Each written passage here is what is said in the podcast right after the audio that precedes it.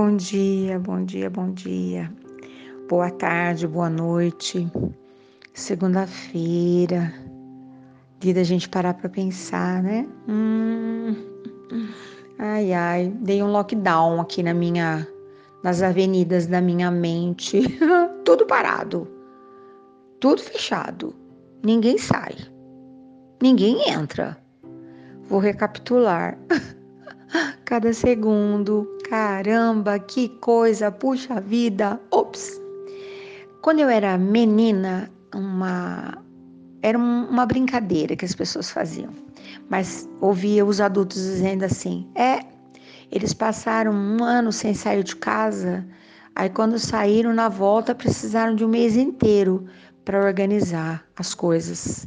Todo mundo entendeu do que, que eu tô falando, acho, né? Mas eu precisava muito de uma historinha para contar com relação a isso.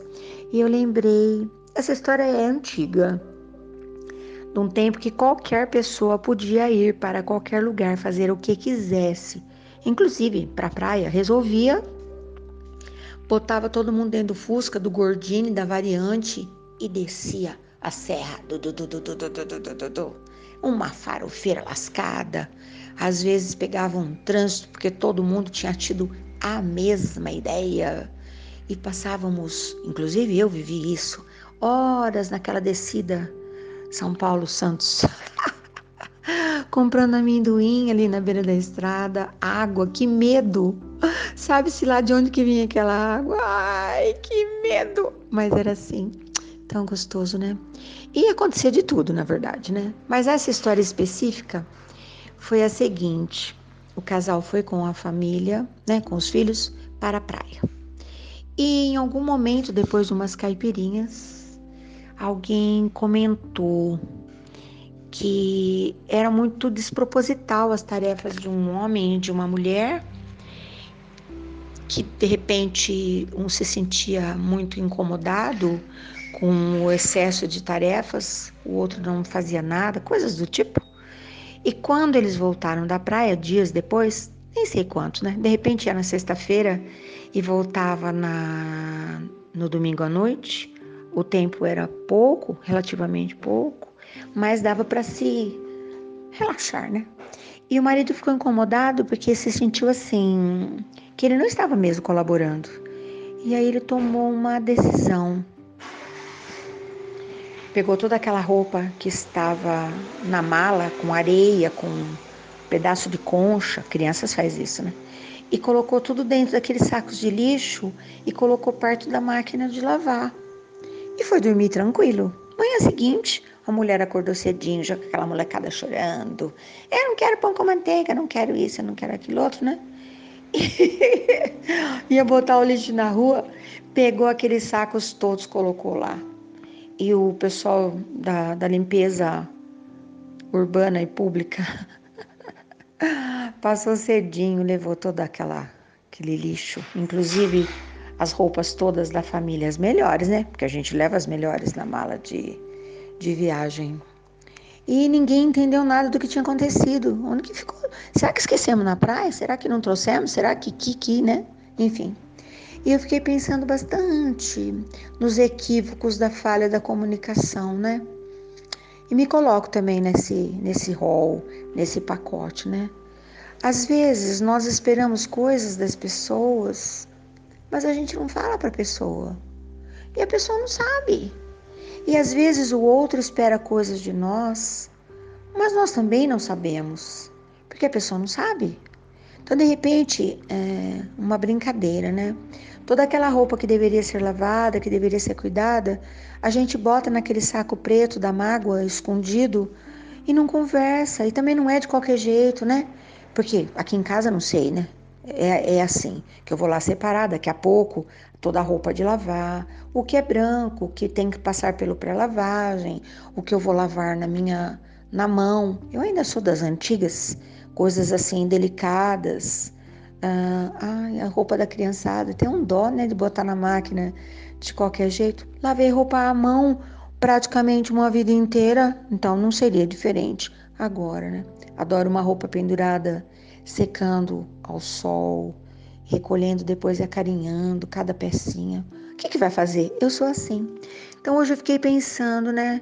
Quando será que nós vamos de fato ter a liberdade de poder falar para as pessoas aquilo que a gente espera delas? Sabe, feito entrevista de trabalho?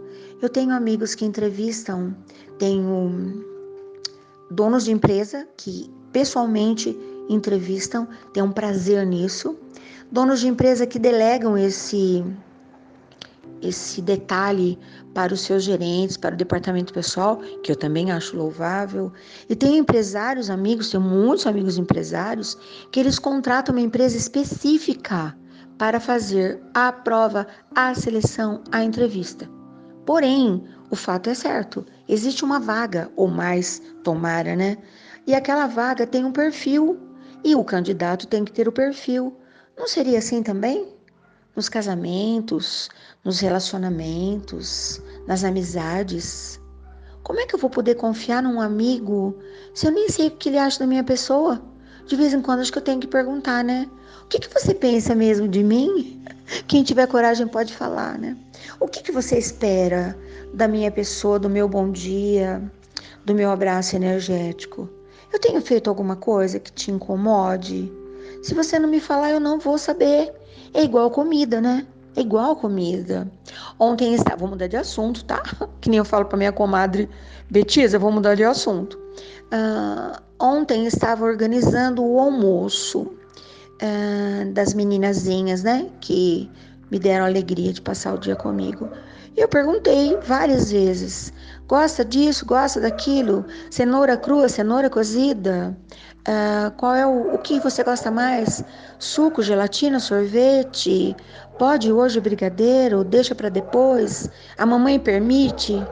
Uau! Era apenas para um almoço. Para a pipoca da tarde, que a primeira saiu ótima, a segunda saiu salgada.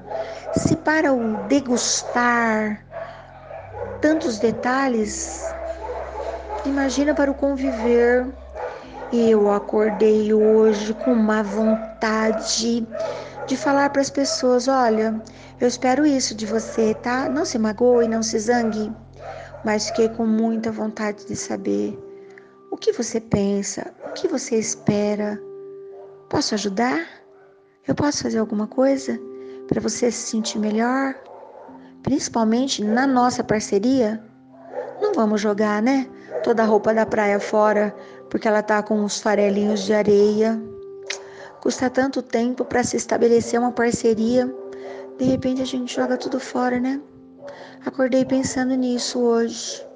Acho viver tão precioso. Acho a vida tão incrível, tão maravilhosa. E a gente deixa perder, né? A gente deixa perder pela vaidade, pela ilusão, pela expectativa. Como é que eu vou esperar de um pé de couve que ele me presenteie com uma melancia? Eu acho que isso não vai acontecer. Nunca, jamais. Neca de pitibiriba. Aí se eu olhar para o pé de couve e pensar assim: olha, você é um suculento pé de couve. Podemos estabelecer uma boa parceria, não é? De repente o pulgão não permite, né? Eu acho que o motivo do pé de couve não ser tão bom, às vezes, é um minúsculo pulgãozinho que faz a folha da couve se engruvinhar toda, né? Viajei na maionese? Hum, não viajei. Sei muito bem do que, que eu tô falando. Mas enfim, vamos lá. Depois da praia, precisamos de uns dias para organizar as nossas gavetas. as peças terão que passar por vários Tratamentos? Hum, vale a pena, hein? Pensa nisso. Hoje eu fui estranhamente filosófica.